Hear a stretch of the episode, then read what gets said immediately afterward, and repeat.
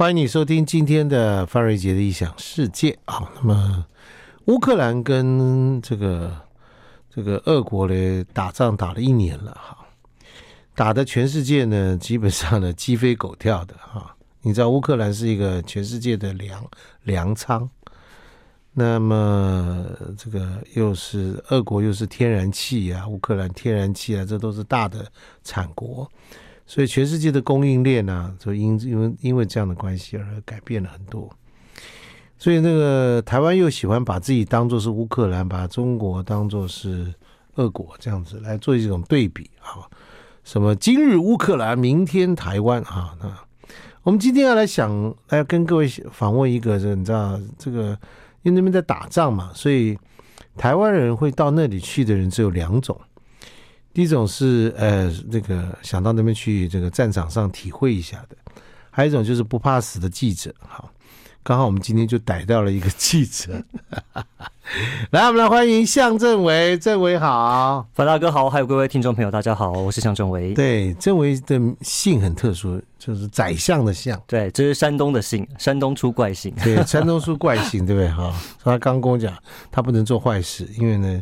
全台湾没几个姓向的。呃，根据内政部的资料，大概有三百个人啊。哦，只有三百个人，对，对 很容易被发现。你要是去相亲，又碰到了一个相，两个人相来相去，对。呃，所以我太太姓许。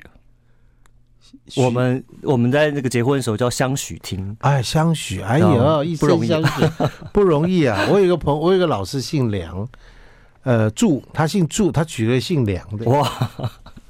他说：“人家是梁祝，他们是祝梁，他不是，人家是梁祝，他是祝梁。他说啊，没有了，梁祝梁祝，我老婆在我之上，哎，都一样啊。不，好了，我们不要乱讲，不要不要乱扯了。来，我们讲乌克兰跟俄国的战争，就这个政委向政委，政委是在目前在担任这个三立电视的这个消失的国界的记者，消失国界记者。好，所以他就你是自动请缨要去吗？”对，其实我大概我想要去乌克兰，已经去想想要想很久了。那是战争前就想去，战争前就想去。我们在疫情前的时候，我们其实都还是有在出国。那我为什么想要去乌克兰？是因为其实俄国传出说要攻打乌克兰，已经是好一阵子的事情。不是中国传出要武统台湾，对对，其实他都传了一阵子。啊、对，那我二零二一年的时候本来要去，那那时候因为疫情的关系没办法去成。那二零二二年在开战前的时候，我还真的申请了，那我本来要去，结果就战争就。开打，那导致于我没有办法在第一时间的时候就进去，因为当时政府都停停摆。也就是放烟火的那个瞬间，你没有到现场去看，对不对？哎、欸，的确是有，我自己觉得有点可惜啊，嗯、因为我应该是可以更早进去。什么什么天生什么奇怪的个性？打仗我很可惜，我没有去看到第一炮，因为我们觉得记者就是应该要去在那个现场啊。对啊，天生你会成功，你会成功。没有，我觉得这是一种使命，一种。你去之前，你太太怎么讲？哦，她跟我吵架吵了很久。很正常，很久，对对对，因为你干什么要去？你们结婚多久？呃，现在是快七年，七年多。有小孩吗？还没有，还没有小孩。对对，他他跟你吵，他的这个台词是什么？但是他第一时间有说服我，他说如果呃里面打起来就打到我的话，对，那我要怎么撤退？其实我第一时间我答不出来，呃，我真的没有想到说怎么撤退这件事。向正为，对。炮弹打过来了，你要怎么回来？嗯、我当时没有想到撤退路线这件事。嗯，那后来也的确是因为他这个提醒之后，我在后来再规划去的行程的时候，我才把撤退路线放进来。你不要不要撇开话题，我现在问你说，你他在跟你吵的不行了，他一定很反对，对不对？对对对。那他的理由就是你的生命安全喽。对对对。那他为什么会放行？是因为我们后来再去那个时间点算是稍微平稳一点，那再加上我们当地有人可以陪。你怎么说服他？呃，就是因为我当地有人可以陪，而且我把撤退路线规划给他看，我我画给他看，对我我跟他说，而且我让他跟我的 fixer 做联系。你你真的不是太了解女人，真的。他这样说，我跟你讲，我会怎样，我会怎样怎样怎样。他他知道他挡不住你了。嗯、呃，他也是媒体工作者，所以他多少也了解我们在做什么。嗯嗯。我我觉得这是一个很重要的一个关键。你后来回来了，对不对？当然，对，当然，不然你今天不会在这嘛。是啊，是是。你回来的时候，你太太怎么迎接你？嗯，没有，我们就是拥抱这样。对，嗯、因为哦应该说，因为我本身是基督徒，所以我们就很感谢神。OK，OK，okay, okay, 了解，很好，有信仰真好。然后，所以你在乌克兰的时候有跟他试训吗？有啊有啊，当然有，每天晚上每天晚上、呃、视讯啊，或者是至少讲电话，一定会，然后就让他知道我这边状况。我以前到云林去访问一个大哥，在当年没有 BB 扣的时代，嗯，他呢，因为大哥他们兄弟要跟其他人火拼，所以他们火拼的前夕就把这个眷属呢送回乡下去。嗯哼，男人的事，你们女人不要插手。还跟那女的说，老婆就想说，我每天晚上十二点钟一定会打电话给你。电话响就表示我活着。那天晚上没有打电话，你赶快逃，我挂了。嗯嗯，这样很很猛吧？很猛，不会啦。但是我觉得现在的这个通讯已经很发达，传 Line 啊，传贴图啊，很很方便了。对，随时都可以报平安。你还是不太懂女人。他每天要等，要想说，要是万一打电话给你没接，然后视讯不通，你看心都悬在那里，吓死。是的，我我这我理解了，对对不对？不要再去了啦，嗯、还是要再去啊！来，我们先休息一下。那个向政委，政委呢去了乌克兰，台湾少数的几个人，台湾去了几个人是？你看，你刚说呃，战争的十个人，记者几个？记者我没办法算，因为其实很少，很少很少。你大概就是唯一的电视台，肯定是只有我们。对，电视台只有你。嗯、好了，少数的几个这个劫后余生的 从乌克兰这个安全回来的一个记者，我们待会儿来访问他在乌克兰看到的事情。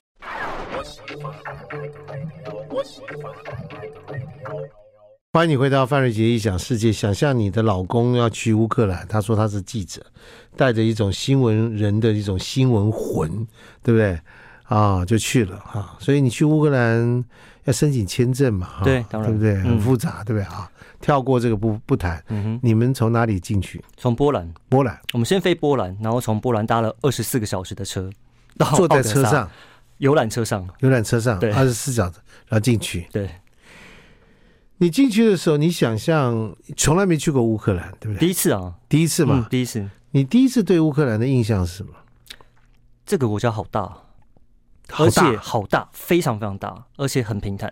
然后平坦，平坦。OK。然后整个呃景象就跟它乌克兰的国旗颜色一模一样，就是小麦田或者是这个向日葵花田，然后蓝天就跟国旗长得一模一样。好，它就是那个完全就是图像式的，对，很漂亮，很漂亮，漂亮，对不对？嗯，对。OK，乌乌克兰的妹怎么样？漂不漂亮？哎、欸，我认真说，其实还好。我认真说，你以为你老婆在听，你就这样讲？哎、欸，不是不是，我我我这个我跟她分享过，因为我去了波，我去过波兰嘛，那我去了乌克兰，我跟她说，其实波兰的女生比乌克兰漂亮。哦，这这个原因是因为我觉得乌克兰的女生她比较会刻意去打扮哦，打扮的关系。对，然后相对像波兰女生，她就会比较呃保持原本的。你说乌克兰比较保持原本的样子？呃，不是波兰，然后乌克兰的话，她是比较会刻意去打扮哦。对，所以你就会觉得看起来好像嗯没有那么自然。哦，你喜欢自然风哦？对 啊，搞了半天，好，很好，你看起来 好，没事。好，那你进去的时候，你想？你们两个人一起进去嘛？一个文字，一个摄影嘛，对不对？到那个地方去嘛。你看到这么风景优美的地方，却开始在战争，对不对？哈，你第一个看到的战争的景象是什么？啊，就是我们在有一天叹了一口气。对，像因为有一天早上，呃，我们接到电话说有地方被炸了，那我们就去了那个小村庄。那那个小村庄，它其实附近什么军事设施都没有。真的什么都没有，它就是一个，就在我们像是我们的乡下农田，然后几个小村庄啊，小小房子这样。但是呢，它在整个路口的中央就有一个非常非常大的一个弹坑，就是飞弹炸下去的弹坑。那我不很很非常大，大概长宽五米到三米，三米深五米长，大概是这样子。哦，那就很大，它那个弹着点非常明显。这么大的炮弹呢？哎，而且就一枚飞弹。就一枚飞弹的威力就可以炸出这个这么大的。那那那个村庄被炸了多少枚？呃，其实那个我觉得很神奇，因为它其实几乎是砸中了一个大概三合院或四合院的民宅。结果那四合院的民宅里面那个阿嬷没有死，哎呦，他不但没有死，他还毫发无伤。我就觉得，我们就讲一句话说，我们不知道他是去拜了什么，或是烧了什么好香，真的非常非常神奇。那那个晚上那个村庄很神奇，是他没有死人，但是我们那是我们第一次感觉到。哦，原来这就是战争的感觉。那如果你要讲到我第二次的感觉的话，其实呃，我每次讲到这边我都会有点难过。对，就是在呃另外一个呃另外一个时间点，我们去了一栋大楼。那那个大楼是整个中间一栋呃中间被炸出一个洞，被飞弹炸出一个洞。那那个晚上就是十八个人就死掉了。嗯，对。但是你要说那地方是军事设施吗？哎，它其实也不是，它就是一个滨海的度假别墅或度啊滨海度假村。然后你会觉得，天哪，这就是。人人生真的很无常，就是我们的翡翠湾被炸的意思，有点像，对，你就觉得白沙湾，对，旁边没有军事地方，对，然后当地人觉得，哎，我怎么会炸到我这边来？怎么会跟我有关系？这有两个可能，好，飞弹其实是飞不准的，呃，这是一个原因，没有错，对不对？嗯。第二个，它就要吓人民，呃，吓人民。然后我们还有第三个的判断是说，当地都会有些县民啊，有些间谍，他们可能报错坐标。都有可能报错坐标，哎，其实这是有可能的，就是在为什么后来发现俄军轰炸这么不准的情况下，我们发现这种就是情报失准的情形也蛮严重，定错位了，对啊，对不对？对。好，你们进去的时候，一定旁边有人翻译嘛，对不对？保护你们嘛，对。那个人是谁？一个 fixer，一个当地人，一个当地人，男的，男生，男生，男生，几岁？哎，他年纪跟我差不多，三十，他应该比我小一点，然后他三十出头。OK，对。所以他讲什么文？呃，因为我们在奥德萨，你们是什么文翻什么文？应该说，因为我们在乌呃，我们在乌克兰的时候，我们在基辅跟奥德萨这两个城市，那在奥德萨居多。那奥德萨这个城市又很特别，他们是俄语为主。啊，所以要这个 fix 要同时可以讲俄文跟乌克兰文，OK，然后再跟我们讲英文，再跟你们讲英文。对，哦，这个这这个人不简单的，这不简单啊。对对对，因为他们平民大部分讲俄文啊，我在奥德萨部分平民大部分讲俄文，然后政府单位、政府官员大家讲乌克兰文。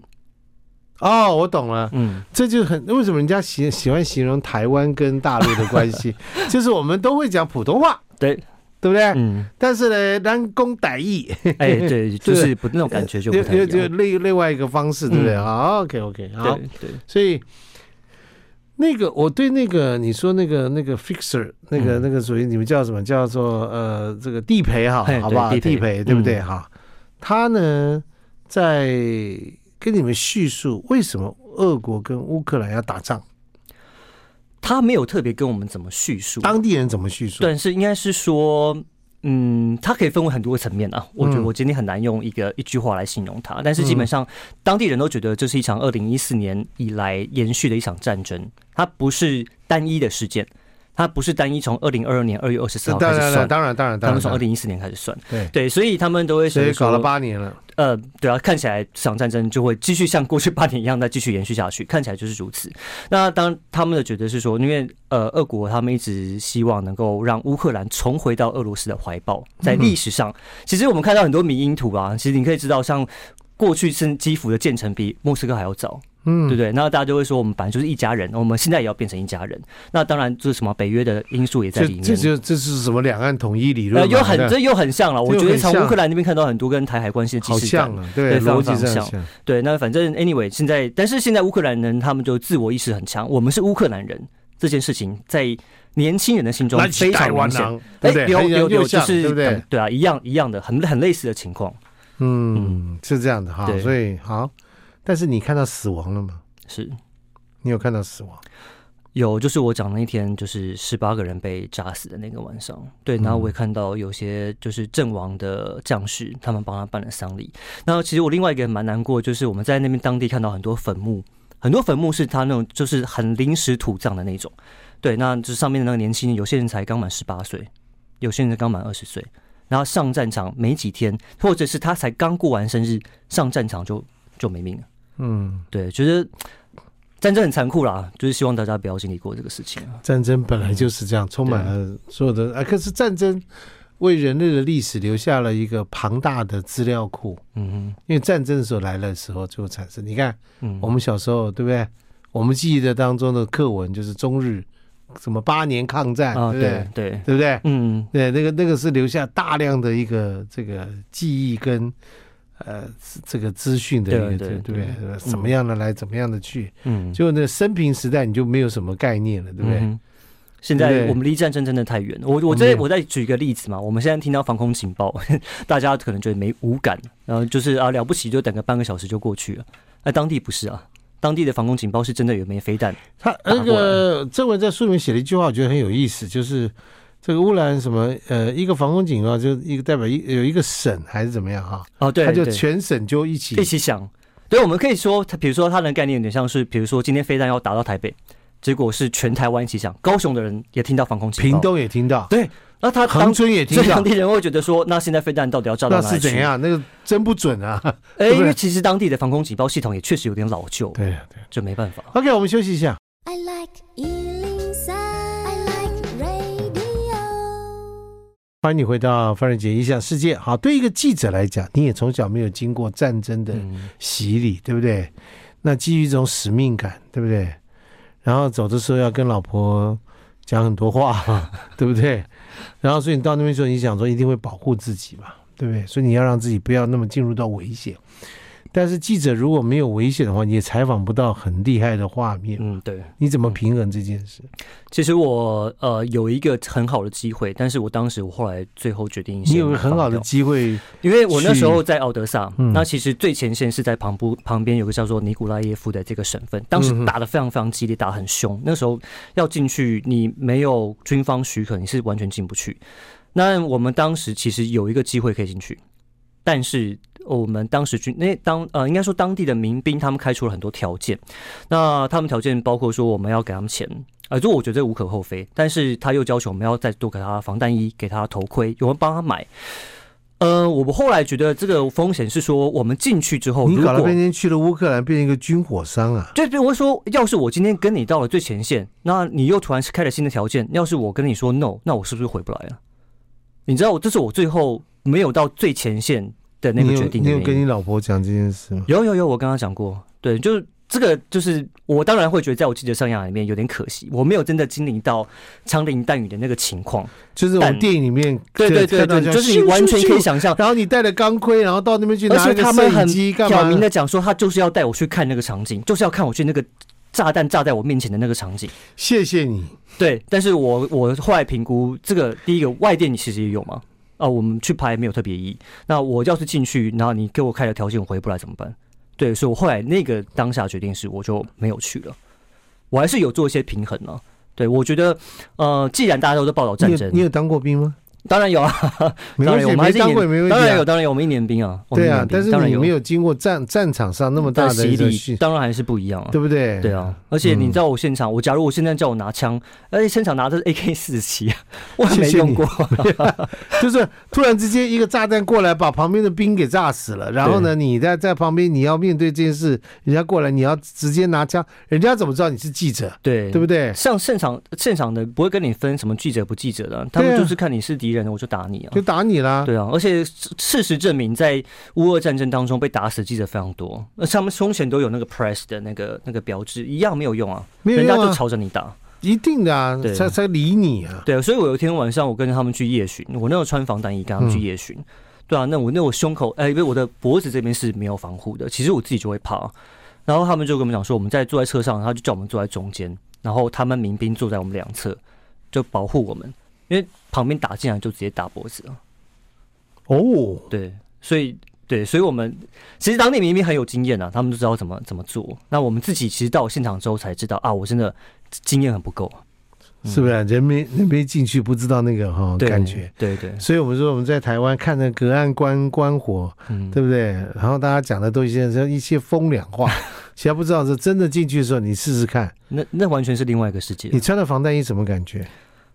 防弹很重啊，嗯，而且不好跑，所以这也是为什么后来乌克兰战争当中，你看到很多人他其实没有穿防弹衣，但是头盔一定要。防弹衣会影响到你跑步运行，但是头盔是保护你头部最重要，所以头盔一定要戴，防弹衣反而还好。很多人最后都不穿防弹衣，因为要迅行动迅速。呃，对啊，你跑不快。你我那件防弹衣已经算很轻哎，它前后抗弹板加背心加起来七公斤，很轻啊，轻啊，很轻啊。对啊，你知道有些比较品质不好的十公斤以上，你那个在战场上你要怎么跑啊？那炮火就打在你旁边，你根本就根本就来不及了。对，因为因为穿了防弹衣反而被炸死的一个事情。呃，对，所以后来都觉得头盔戴着比较重要，头盔戴保护头。所以你看到咻咻咻的炮，有听到咻咻咻的炮弹吗？我们有在路上的时候突然听到嘣嘣两大声炸弹爆炸的声音。OK，真的有，大概当地人评估大概一公里左右，他们当地人已经可以评估了啊，就是他听到声音知道哪个方向，然后大概距离多远。那有没有家人住在那边？他立刻打电话就就回去问问看家里平不哦，已经平不平安看已。经知道了，对不对？他们可以听声辨位，就像我们现在也知道地震发生，嗯，这个是从南部来的，对不对？一样嘛，是不是？嗯，这个东西真的。然后我们大概有感觉到说这个地震到底强不强啊？有对就就所以当地人大概也可以对炮弹啊这种声音对不对？就远远的过来的声音，对不对？地震，嗯，大家可以知道，对对对？这强不强啦？嗯感觉得出来。所以你就是 九震成成这个嘛，这个 变成行家。对，因为我以前我听一个长辈，他是八二三炮战过来的，他说我们以前听炮弹，大家就躲在壕沟里，听着那那这边吃中饭，嗯哼。吃吃吃，哟啊，这个没事啊，继续吃。哦，对，像我里面有提到一个老兵，他也是在前线打，然后在算那个炮弹打过来几枚，他说算算算算到五枚五百枚，他不算了，嗯，你就知道还还没完呢、啊，五百枚一直炸，没一直炸，没什么一直炸意义了对啊，那没什么意义了。就是那个场景就对，就是逃不掉了。在在那个时候，你什么时候感觉到你会接近死亡？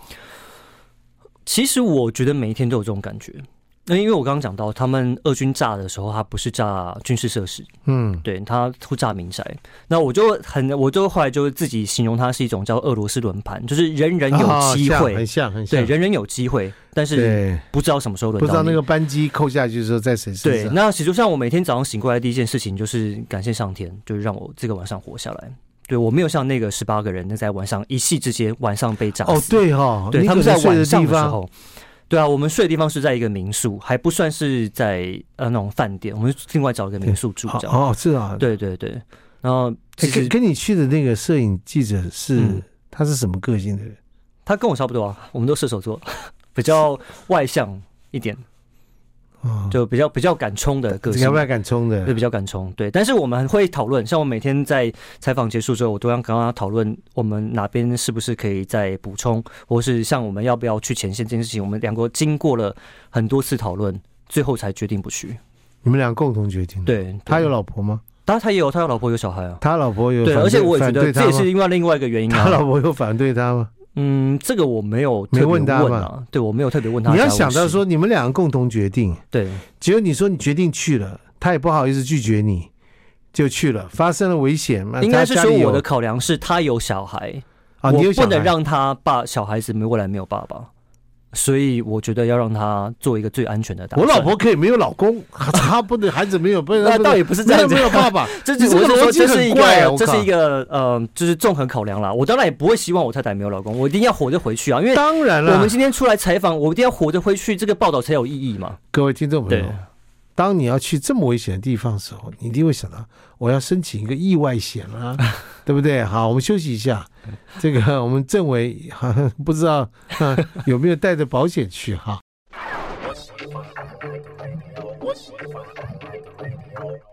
欢迎你回到范瑞杰异想世界。乌克兰跟俄国的战争看起来没完没了。嗯，对，这一直会持续下去。那因为这个各方都有所谓的呃后面的势力在支持。那最近好像呃大陆这边呢，到中国这边说要支持这个俄罗斯啊。那当然，北约组织、美国、欧洲都在支持乌克兰。所以你觉得乌克兰自己可以打这么久吗？绝对不是啊。他当然有很多人的支持了。对，对嗯，所以有很多人把它想成台湾跟乌克兰真的很多相像点，对不对？嗯第一个同文同种，对不对？第二个呢，这个这个两边这个战争的时候呢，呃，这个收复国土啊，这有所谓的民族意识、嗯民族主义在里面。第三个呢，这个打仗的时候呢，可能假如说今天台湾跟大陆啊、中国打起来的话，可能。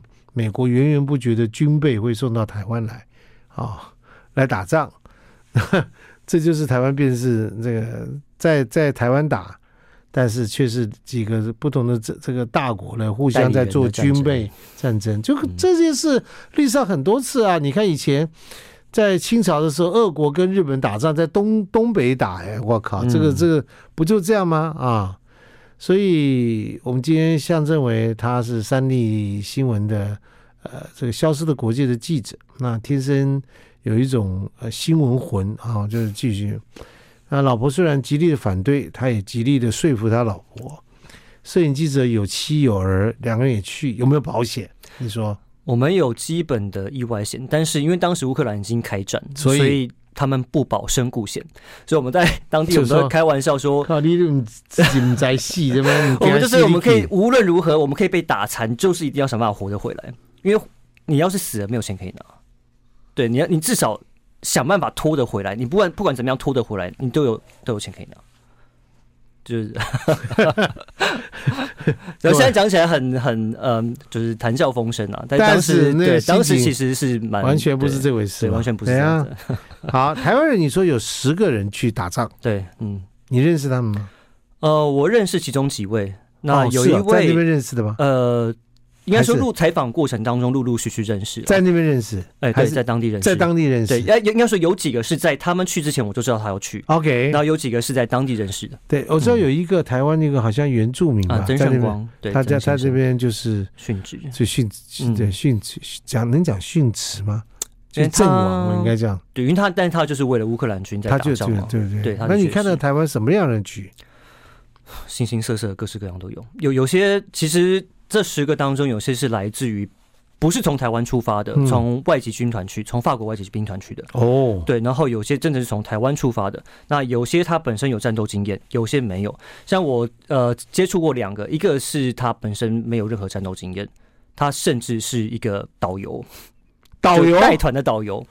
对，然后去，然后直接对，然后就在疫情期间，因为他没有团可以带嘛，然后他想说，然后就去帮忙，然后他就他就飞过去了。那在开战初期的时候，他们的外籍兵团对于所谓的外来人，他没有要求你一定要打仗，反正你有人进来，我就接收，他就去啊，他就从站哨开始做，然后站哨，然后当到连长的火防兵，然后驾驶，就是其实他没有在第一线去开枪了，对，但是从其他的方面去去，他去参与那个基辅保卫战，火防兵，对，他还用那边。可乐做了卤鸡腿给他们连长吃哦，厉害吧？厉害吧？对，然后那个人就叫他留，说：“哎、欸，你留下来这边开个台湾餐馆，我们每天去支持你。”对啊，那这种是一这种是一种了。那还有另外一种，就是呃，那个人他现在回来了，对，但他听说还要再去啊、呃。他当地就是真的在第一线打了很多场仗，然后很多个弟兄他，他我看到脸书都会写说，今天哪一个弟兄有不幸阵亡。对，其实都有这个，每天都有这个状况发生的，对，都都有，嗯，嗯，对，其实蛮有，就是你能这个那个历险归国，真的感谢主。啊，感谢主，对，真的，对，但我没有像他们，其实我觉得他们比我们更比我们更勇敢。不过，好像这个战争之下，台湾跟乌克兰产生了一些所谓的联系、联系跟情感，嗯，是怎么回事？呃，我先讲民间的部分好了。嗯，对，民间部分的确是交流很多了。你看他们的政府官员，哎，不对不起，他们的国会官员来嘛，国会国会议员来。那我们民间其实有个叫乌克兰台湾队的组织。乌克兰台湾队是什么？他是呃，他是有一，他是有一个台湾人跟乌克兰人的夫妻创的。那他们现在人在台湾，但是他们在乌克兰那边有一群，他们当时教中文的一群学生在乌克兰当地。然后现在他在台湾募资，然后当地需要什么东西。在当地购买，或是比如说，他们前一阵子送了大概一百多张的医疗床过去给他们。哦，对，就是像这样的一个联系，那、嗯、其实也牵起了很双边呃部分政府之间的互动。但是我必须很坦白讲说，乌克兰非常在意中国大陆的眼光，这、是很现实的，嗯、这个国际现实我们可以理解。嗯、所以你说双边要有非常。跳跃式的是不可能，不太可能啊，真的不太可能。对，就这需要花时间，也不用那么阿 Q 去讲这些。对对对对，就民间上我给你一些人道救援啦、支持啦、斗内啦这些东西，就是人道。我觉得让当地人知道，至少知道台湾是谁，哪在在哪里，然后台湾人他他们怎么帮助我们，这样就好了。这是目前可以做的事情。因为我在乌克兰的时候，很多人我又问了很多人说：“你们知道台湾吗？”就嗯，好像有听过，只是可以理解啊。就是他们对台湾还很陌生，那我们现在就希望让他们开始对台湾有些印象。你还要再去，对不对？有在规划，是公司让你再去呢，还是你自己？嗯，没有，我自己想要再去做一个 follow up 的一个报道，就是看看说在一年之后现在的乌克兰怎么样。但是因为现在其实没有很明显的一个进展，所以我还在评估跟规划当中。想这件事，你有跟你老婆商量这件事吗？嗯、因为我跟她提过，但是因为还没有很具体，所以还没有跟她讨论的很细节，所以她也没有表态。嗯，so far 还没有，so far 还没有。对，OK，好，来我们休息一下。I like 呃，我们就要谢谢我们这个啊，这个呃不怕死，不敢不敢，向正维啊，他是三立新闻的三立电呃三立电视的呃消失国界的记者，那么他也把这个整个过程写成一本书叫，叫就叫《消失的国界：战火下的乌克兰》啊，里面其实你拍了很多照片，对。对不对？很多照片，战争的样子基本上都长得很像，嗯。但我觉得比较让大家看到不一样，是从民生的角度来看，我们不要谈那么高大上，什么国家战略啊、战术啊，对，不要讲那么高大上。那我我里面提了其实蛮多是民间的例子。那我觉得让大家可以有种代入的感觉，就是哦，如果今天这个事情发生在我身上，那我可以怎么做？乌克兰人大部分的人，嗯，面对这个战争的心态是什么？呃，应该分两种了，嗯，害怕还是很害怕，嗯哼，对。那有一些人是已经把它当成习惯，或当成日常，对，就是这我们就称之为与战争共存，嗯，对。那嗯，我不能说他们很勇敢，但是他们要展现一种态度，就是说你今天继续威胁我们，但是我们不怕，我就是要过我正常的生活给你看。但是他知道这个是、嗯、这个生活会继续持续下去，持续下去，而且可能还会很久，很久。你也估计是这样。嗯，我个人认为，因为俄罗斯不太可能会认输嘛，但乌克兰这边打的也其实打的蛮累的。那这场战争要继续拖，他应该就继续拖下去。OK，我们有八年抗战的精神，对不对？是不是？对。我们的记忆里面，一个战争打下去，其实美国每一次陷入在这个不管是越战啦、韩战啦、中东的战争里面。这都不是用年来算的，嗯，对不对？都是哇，这是几年几好几年，不是不是用几个月速战速决，没有这回事的。嗯，战争一旦开打，没有这回事的。对，所以人家讲说什么台海战争，没有这回事的啦。你想要就突然之间这样子来完成这件事情，没有这回事，因为你要是。你要一直攻陷，一直攻陷，一直收，一直收，一直收，玩这个有这、嗯、这个都很难的。对，而且这个跟当地人民的意志有很大的关系啊。如果你今天撑得下去，你就可以撑；你撑不下去，很快就就倒了。撑得下去，撑不下去，其实跟军备有很大的关系。因为现在的战争已经不是肉体可以玩的。对对，的确不是，对不对？嗯、我们以前还讲四行仓库啊，没有了，现在没有人在玩人。现在跟你讲四行仓库，我们两行眼泪，对不对？对，没有，对不对？哪有四行仓库这件事？没有这个事情了。嗯还有对不对？还有什么什么陈敏慧还是陈慧敏，对不对？带着国旗这样，这种故事在现在不太会有了，不太会发生了。对，你看一个中共的一个气球，气象什么什么一个气球，间谍气球，在在美国就哇啦哇啦叫叫翻了。然后呢，这个这个大陆的那个无人机，嗯，飞来飞去，飞来飞去。现在战备哪是这样？根本可能连人都干不。人都看不到，对，有可能，对对，对不对？骇客先把总统府的网站先骇进来，对，是不是？对，他们现在混合战嘛，讲混合战，对不对？太多种了，不一定要那种跟你正式登录的那种打法，完全不需要。然后你看，说那个骇客直接骇进三立电视，所以我们在加强治安呢，是不是？对啊，对对。然后政府单位在做，我们在做，我们也在做，对不对？骇进来了，你们所有的新闻，除了改所有的新闻啊。哒啦啦，向政维现在跟大家做播报，这个呃怎么样？怎么样？怎么完全是假新闻？可不可能？就这样这样。现在这种 AI 啊，这种技术也很发达，那就发达了，对，对不对？对，你根本搞不清楚真假未辨，对不对？是不是这样子？所以你你你自己回来以后，你再跟你朋友或你身边的人形容，比如你爸妈、亲人，嗯哼，你还有岳父岳母，对不对？嗯哼，对不对？当然，你怎么跟他形容你的心态？你说从乌克兰回来之后心态，其实我其实很简单的想法，就是说，我当然希望两岸不要开战啊，两岸和平当然是对大家最好，不呃，但是我觉得还是要有一种随时要保持一种危机意识感。对，就是说，你看乌克兰的经验为什么可以当成台湾经验，就是因为乌克兰他们犯下的大错，就是他们不相信俄罗斯真的会打他们，他们不认为俄罗斯真的会全面开战。那其实我觉得我现在一直用同样的例子来看呢，就是说，嗯。台湾人在习惯所谓的共济绕台啊，或者是穿越中线这件事情上，我觉得是有点危险的了。对，我觉得台湾人太习惯于安退，还退，应该说太安于现在这个这个状态。那我们常讲温水煮青蛙嘛，那我也觉得我们现在有点像是半熟的青蛙。我们能干嘛呢？